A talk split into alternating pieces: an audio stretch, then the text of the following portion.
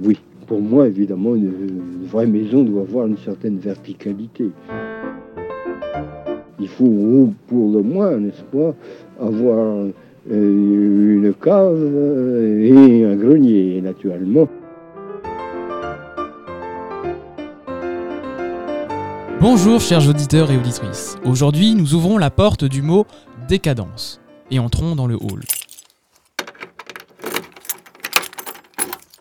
Selon le National de ressources textuelles et lexicales, la décadence désigne un état de ce qui commence à se dégrader et évolue progressivement vers sa ruine. On peut parler par exemple de la décadence d'un peuple. Dans de plus rares cas, on emploie cette expression pour, pour indiquer pardon, un état de ce qui commence à tomber ou à s'écrouler, par exemple d'une maison en ruine ou d'un mur. Aussi, ce mot désigne la période correspondant au dernier siècle de l'Empire romain, terme ici que l'on peut remplacer par déclin. Descendons au sous-sol.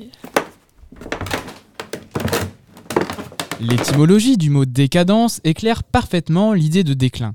Prenons tout d'abord le préfixe dé. En latin, il désigne une provenance, un endroit surélevé.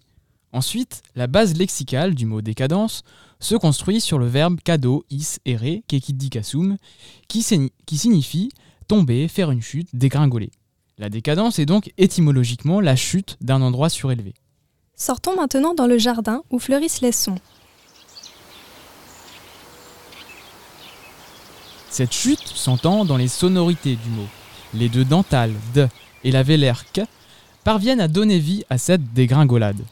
À présent, retournons au rez-de-chaussée. Arrêtons-nous au salon et installons-nous confortablement. Voyez-vous cet ancien article? Ces peintures étranges? Le décadentisme, ou du moins ses prémices, sont nées dès le Second Empire. Quelques événements marquants tels que l'humiliante défaite de 1871 ont ramifié plus encore ce mouvement littéraire et artistique. Il projette la mort, l'irrationnel, le mystère, mais aussi le rejet de la science. Parmi ces incontournables, nous retrouvons Baudelaire, l'un de ses précurseurs, mais également Joris Karl Huysmans et son roman À rebours, où l'inaction est reine, l'excentricité présente et la maladie sujet. Si toutefois nous venions à voyager un peu, ouvrez grand vos mirettes et observez par la fenêtre, disons, la Croatie, tout en optant pour le registre artistique. Il serait nécessaire d'aborder le peintre Franz von Bayros, dont les formes humanoïdes s'animent sous d'étranges angles. Nous pouvons à présent monter jusqu'au grenier pour épousseter quelques grimoires centenaires. Ouvrons par exemple celui-ci, qui tombe en poussière et duquel se déploie une odeur ancienne. Dans la perspective d'une réflexion sur l'histoire des civilisations, le terme décadent désigne la phase de dégradation, de chute, voire d'anéantissement qui succède dans le devenir d'une civilisation à une période ascendante de croissance et d'expansion. Nietzsche entend par là cette maladie mortelle des temps modernes qu'il nomme encore le nihilisme. Plus précisément, il associe l'ascension et la décadence au nihilisme passif qui traduit la domination des faibles, mais qui appelle son propre dépassement dans le nihilisme actif. La décadence est aussi utilisée par les écrivains et les penseurs pour donner un but final à leurs idées.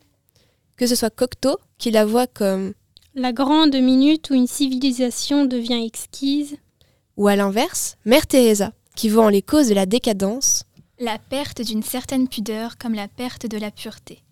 Au milieu de ces deux opposés, Flaubert, lui, en grand rêveur parisien, pense que ne pouvoir se passer de Paris marque de bêtise, ne plus l'aimer signe de décadence. La décadence est donc ici vue comme un but final qu'il faut ou non atteindre, la preuve d'une réussite ou d'un échec. Sortons maintenant rapidement de la maison avant qu'elle ne s'écroule.